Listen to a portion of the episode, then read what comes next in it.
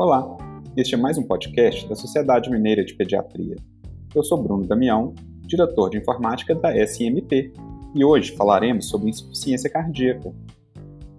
Por definição, a insuficiência cardíaca é a falha do coração em fornecer sangue adequadamente para o sistema e ou para o pulmão, em um fluxo apropriado ou em receber o retorno venoso numa pressão de enchimento adequada.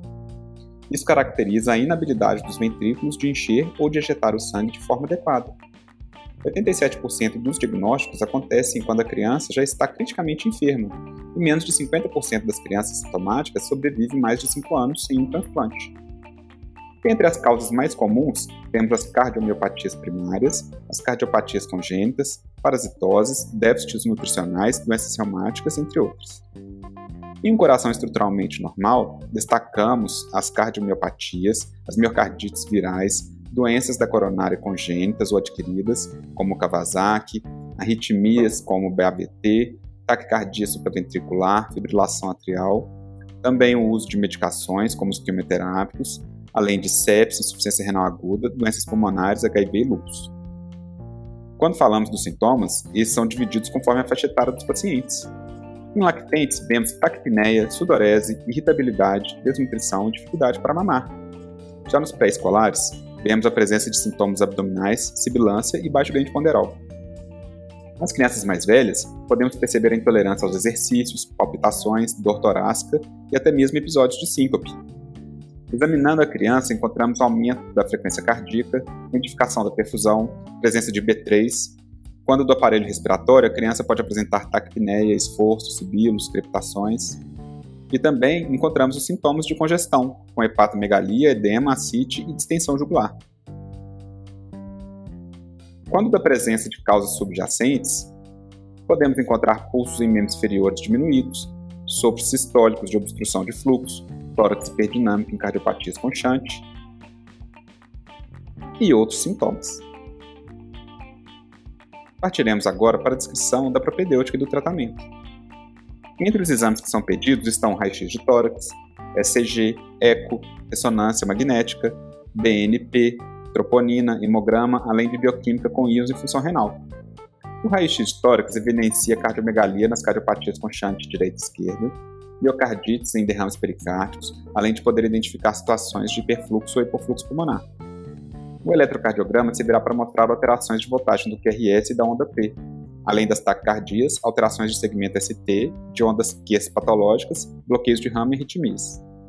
Já o ecocardiograma avaliará a anatomia, conexões de entrada e saída, coronárias, shunts, estenoses ou regurgitações valvares, tamanho das câmaras cardíacas, função sistólica e ou diastólica, e pode estimar a pressão de artéria pulmonar, além de avaliar a presença de trombos ou de pericárdica.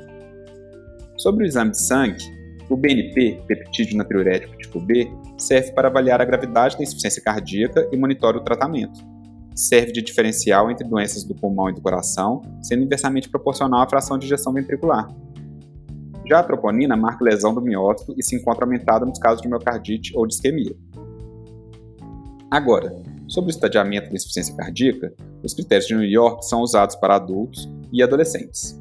Em crianças menores, os critérios de Ross são os mais indicados, sendo que a classe 1 é de assintomáticos, classe 2, a criança apresenta taquipneia ou sudorese e dispneia aos exercícios, a classe 3 acontece diaforese e aumento da frequência respiratória importante no exercício, e a classe 4, taquipneia, sudorese e gemência no repouso. Para o tratamento, devemos primeiramente instituir medidas gerais com o objetivo de diminuir sintomas, morbidade, identificar a progressão da doença e melhorar a qualidade de vida muito importante resolver as comorbidades associadas, como anemia, hipertensão arterial, insuficiência renal aguda ou crônica, acidose, obesidade e doenças pulmonares da tireoide. O suporte nutricional adequado deve ser instituído com a adequação da maior necessidade calórica desses pacientes. Nos pacientes instáveis, devemos instituir medidas para manutenção da perfusão tecidual e nos pacientes com cardiopatias congênitas, deve-se procurar a resolução ou paliação da doença de base. Entre as complicações da insuficiência cardíaca, temos o tromboembolismo, arritmias e até mesmo morte súbita. Quanto ao tratamento medicamentoso, devemos ressaltar que as evidências em pediatria não são robustas, visto a dificuldade de grandes estudos randomizados nesses grupos etários. Para avaliar o início do tratamento medicamentoso, se pacientes no estágio A, com fração de ejeção entre 40% e 50%, dilatação leve ou inexistente de ventrículo esquerdo e boa função de VD, começamos o IECA e reavaliamos em dois meses. Se não cumprir esses critérios, iniciamos os beta-bloqueadores e reavaliamos em duas semanas. Quando pacientes na classe B, iniciamos diuréticos de alça e se melhora dos sintomas em 48 horas, vai para a classe A. Se não, vai para a classe C. Já no estágio C, iniciamos diuréticos, inotrópicos, vasodilatadores e consideramos suporte ventilatório. Se melhora em 72 horas, o paciente evolui para a classe D.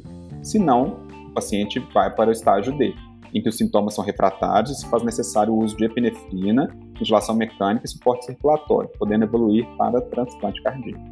Os beta-bloqueadores são associados aos diuréticos e aos IECA, sendo usados nos casos de ventrículo esquerdo sistêmico e suspenso nos casos de descompensação da ICC. O carvedilol é o mais utilizado, devido a possuir efeitos beta e alfa-adrenérgicos. A digoxina não tem efeito benéfico comprovado. Além das medicações, não devemos nos esquecer do controle de longo prazo sobre as vacinas específicas para a população de cardiopatia e do uso do palivizumab, além da monitorização do crescimento, monitorização dos sintomas de insuficiência cardíaca congestiva, o tratamento adequado das doenças respiratórias, indicação de atividades físicas adequadas e a profilaxia de endocardites. Para essas e mais informações, acesse o nosso site www.smp.org.br e acompanhe nossas redes sociais.